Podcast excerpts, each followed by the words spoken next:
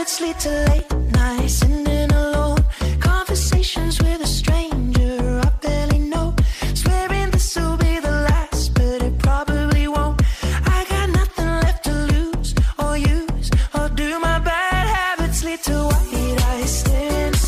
a ver, que ya tenemos comunicación con eh, nuestro arroba José Mavet para regresar al fútbol nacional. Eh, yo creo que las elecciones han estado bien. Eh, este parón ha sido muy polémico, pero vuelve el fútbol. Arroba José Mavet, ¿qué tal? Muy buenas.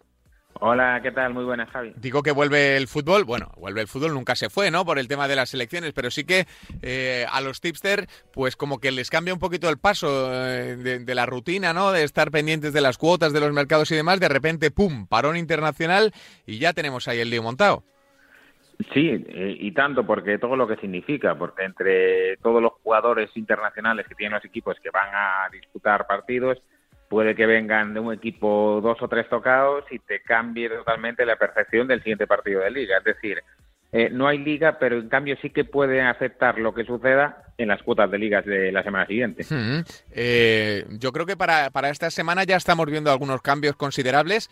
Eh, bueno, en Premier ahora lo comentaremos con nuestros expertos, pero eh, los ingleses no se han ido, en su gran mayoría eh, los sudamericanos, que son una ventaja para, para ellos, para preparar estos, estos duelos. Así que no sé si te imaginas algo, alguna modificación en cuanto a- al comportamiento normal de, de los equipos, por aquello de que, aparte de que tenemos dos aplazados, Josema, va a haber equipos que lleguen muy, muy, muy justos. Sí, sí, sí, sí. Eh, De hecho, suele ser, eh, suele afectar. eh, Depende. Eh, Yo creo que todavía más cuando toca, eh, claro, en las jornadas decisivas a final de temporada, que en este caso creo que, que esta temporada no va a suceder. Creo que no va a haber parones. eh, no, tampoco, lo hablo de memoria, cerca de- del final de temporada, que ahí todavía son más peligrosos porque los equipos cuentan con más sancionados, más lesionados que a principio de temporada pero aún así sí que puede afectar. Y bueno, y ahora ya afecta sobre todo que también hay los partidos aplazados, que al final a ver cuándo los colocan, eh, a ver cómo es la situación en la liga cuando los colocan, cómo están los equipos y al final todas estas alteraciones pues sí que repercuten en, en la clasificación, en los equipos y, y hasta en las apuestas, porque las cuotas que van, que van a ser ahora no serán las mismas cuando lo jueguen después. No, claro, es que, es que esto te cambia, te cambia todo, te cambia el guion, te cambia el- la, la manera de trabajar y te cambia la manera de percibir lo que, lo que está viendo. Así que eh, te vamos a preguntar por la jornada de liga en primera, nos vas a dejar algo de segunda, Josema, pero, pero para, para primera, ¿ves alguno de, de los gigantes o de los grandes ahí tropezando al margen de, de los partidos aplazados? No sé si, si interpretas o crees que, que va a ser complicado meterse en dinámica tras este parón para, para equipos como el Atlético de Madrid de Antoine Griezmann. Pues eh, la verdad que, el- que al Atleti lo, lo vi muy, muy, muy bien el día del, del Villarreal, pese a curiosamente no ganar, y de hecho casi perdió, si no fuera por la pifia final entre Mandy y, eh, en la sesión con, con, con Rulli fuera de la portería, pero, pero me encantó el Atlético de Madrid, yo creo que, que para mí es el principal favorito a día de hoy, eh, y encima de estar muy bien, ahora llega Griezmann, que parece que viene en el mejor momento, porque con Francia hizo dos muy buenos partidos, curiosamente, o sea, lo tiene todo de cara para ser el máximo favorito. Y respecto al Madrid, eh, yo para mí está eh, jugando mejor de las expectativas que había eh, al haber solo el fichaje de Álava, bueno, luego Camavinga, y tal como acabó la temporada pasada y tal, eh, como, muy, como muy cojo en varios puestos, pero bueno, la, la imagen es buena. Eh, estre- estrena Bernabéu y a mí el Celta no me está gustando nada en esta inicio de temporada y para mí lo que no fuera victoria del Madrid sería una sorpresa. Hmm. Bueno, por ahí va la siguiente pregunta. Josema, eh, el público vuelve al Bernabéu, el Madrid vuelve al Bernabéu, así que supongo que también es un factor a tener en cuenta si te quieres meter en esa apuesta, ¿no? O si te quieres asomar a ese partido, porque no es lo mismo Valdebebas que el Santiago Bernabéu, por mucho que esté al 30 o al 40%. No, no, para nada, para nada. Es eh, la victoria del Madrid siempre va a ser más asequible en el Bernabéu por lo que impone, por, por yo creo que hasta los jugadores van con más eh, sensación de partido importante que si juegas en Valdebebas por, por todo. No tengo dudas de que es más fácil para el Madrid ganar en el Bernabéu. Es cierto que la primera temporada en, en Valdebebas sacó muchísimos partidos, el Madrid, que fue lo que le dio la liga en, ese, en esa temporada de la pandemia, pero si lo recordamos, los ganaba siempre, la mayoría, muchos, 1-0 por un gol de aquella forma.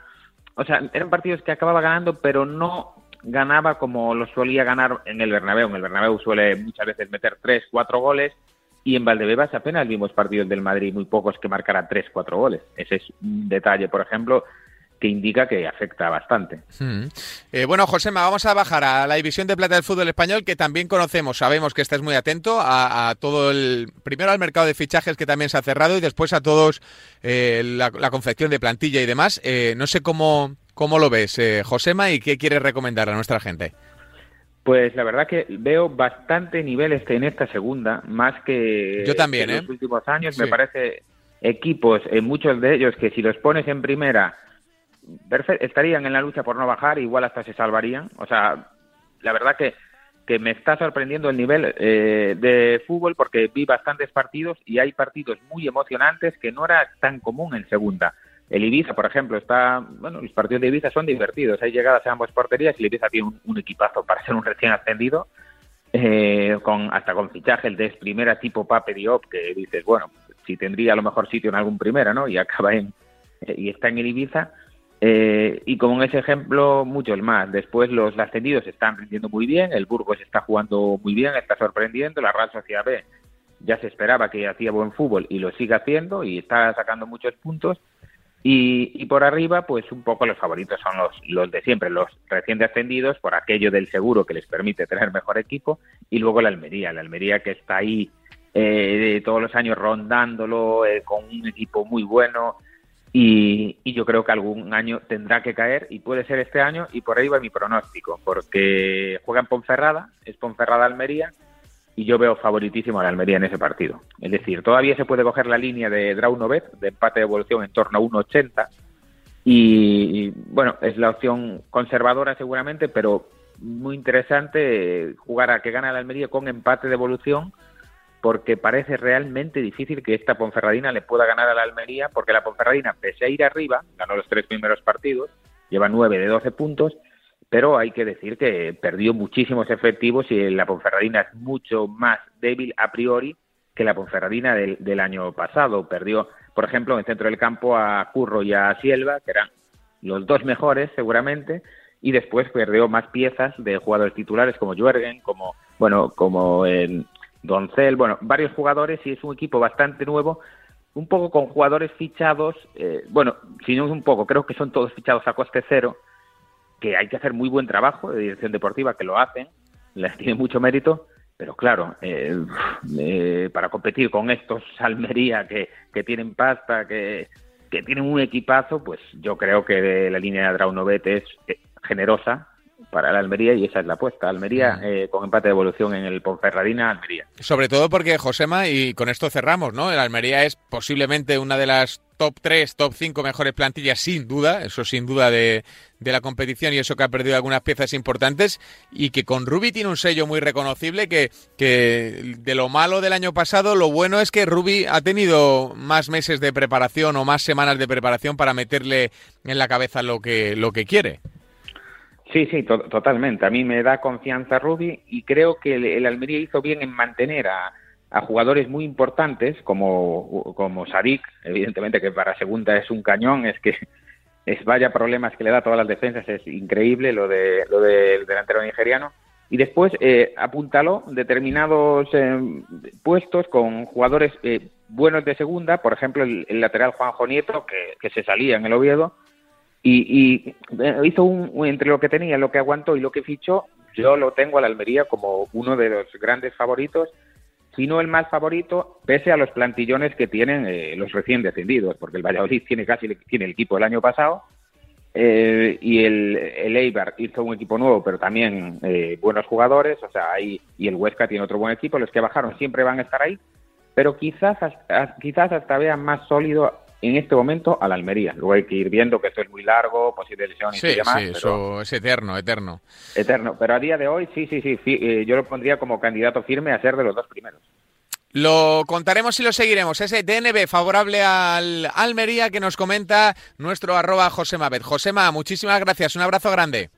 Nada, gracias a vosotros, como siempre. Un abrazo. Un abrazo a arroba José ¿eh? Y este fin de semana, ya sabéis, tenemos encuentros apasionantes con la Liga Santander y también con la Liga Smartbank. Y la emoción está más que asegurada con el combi partido de Betfair. Puedes apostar a más variables en el mismo partido, como el resultado, los goles totales, las tarjetas, los corners o los goleadores. Tú estás al control, agrega hasta 25 variables en una misma apuesta y por mayores cuotas, Betfair, crea tu suerte. Este mensaje es solo para mayores de 18 años que juegan con responsabilidad. Por cierto, tenemos que seguir hablando de fútbol. Vamos a conectar con la central de arroba pensapuestas a ver qué nota de audio nos ha dejado Samu Puello en referencia a la próxima jornada de liga. Adelante, pensador. Hola Javi, ¿qué tal? La verdad es que estamos contentos por la temporada en nuestro servicio premium ha empezado muy bien, ya teníamos ganas de que empezara a rodar el balón en segunda y tercera federación y la verdad es que el inicio ha sido muy bueno, aunque como siempre decimos, esto es una carrera a largo plazo y habrá que ver a final de temporada cómo han sido los resultados y será ese el momento de hacer balances. Pero bueno, contentos por el buen inicio y así vamos a afrontar el segundo fin de semana y si te parece vamos a dejar eh, una pincelada de cada uno de los cinco grupos que componen la segunda federación. Del grupo 1 vamos a ir con el DNB del Bergantiños contra el Ceares. Combinaríamos el DNB. La verdad es que ninguno de los dos equipos empezó bien. El Bergantiños empezó cayendo 3-0 en Langreo y el Ceares hizo lo propio, en este caso en casa contra el Leganés B. Pero creemos que el Ceares va a ser el equipo más flojo de este grupo, lo va a pasar muy mal y a no ser que suceda un milagro, es el gran candidato a quedar en la última posición del grupo. El Bergantiños también va a estar en la zona media-baja, pero la verdad es que tiene equipo para conseguir la salvación y en casa creemos que no se le va a escapar la victoria, así que el DNB nos parece muy combinable. Vamos a ir ahora con el grupo 2, también de la segunda federación, para combinar también el DNB del Arenas o la victoria incluso nos gustaría contra el Cayón. El Arenas es uno de los favoritos para estar arriba, mientras que el Cayón es un equipo llamado a luchar por no descender. La verdad que en la primera jornada del Cayón no dejó buenas sensaciones, perdió 0-2 contra San Juan, así que creemos que el Arenas es merecidamente el favorito y combinaríamos tanto su DNB como su victoria. Incluso creemos que la victoria puede salir bastante alta al tratarse las primeras jornadas, pero bueno, a partir de 1.50, 1.60 combinaríamos la victoria y si fuese más alta ya haríamos la victoria del Arenas simple. En el grupo 3 nos vamos a quedar con la victoria del Numancia contra el Sardañola, un Numancia que empezó perdiendo en el campo Español B, un terreno complicado la ciudad deportiva de Nijarque, mientras que el Sardañola debutó en la categoría ganando por dos goles a uno al Brea. Sin embargo, el Sardañola va a ser uno de los equipos que pelee por no bajar. Eh, tiene una de las plantillas más justas de la categoría, así que todo lo que no sea una victoria del Numancia, la verdad es que nos sorprendería mucho. Seguimos ahora con el grupo cuarto y en este caso vamos a ir con la victoria del Villanovense contra el Vélez. En este caso preferimos asegurar, iríamos con el DNB del Villanovense, un Villanovense que dejó muy buenas sensaciones en su estreno, ganó por 2 a 3 en Ceuta, un partido que empezó dominando por 0 goles a 3, luego es verdad que el Ceuta recortó distancias, pero en ningún momento tuvo opciones de puntuar, así que ojito con este Villanovense eh, uno de los mejores extremeños que hay en este grupo y creemos que va a tener posibilidades de meterse en los playoffs. Así que el DNB del Villanovense nos parece muy combinable. Y por último vamos a el último grupo, el grupo 5 de esta segunda federación en el que vamos a combinar el X2 del Eldense en el campo del Mar Menor. El Eldense tiene un auténtico plantillón, se ha reforzado muy muy bien a pesar de ser un recién ascendido y creemos que todo lo que no sea ver al Eldense entre los cinco primeros al finalizar la temporada sería un sorpresón. Eh, por parte del conjunto local, el Mar Menor no ha hecho una buena pretemporada, ha dejado sensaciones muy negativas, incluso contra rivales de una categoría menos, de la tercera federación, y en su estreno pues empezó perdiendo en el campo de la Nucía. Así que no vemos al Eldense perdiendo en este partido, así que el X2 sería totalmente combinable. Así que estas son nuestras cinco recomendaciones cada uno las puede utilizar eh, como le parezca mejor. Eh, puede hacer varias combinadas, alguna de ellas seguramente salga simple porque todavía no tenemos las cuotas. Así que nada, vamos a ver qué tal se dan y muchísima suerte para todo aquel que las siga. Un abrazo, Javi.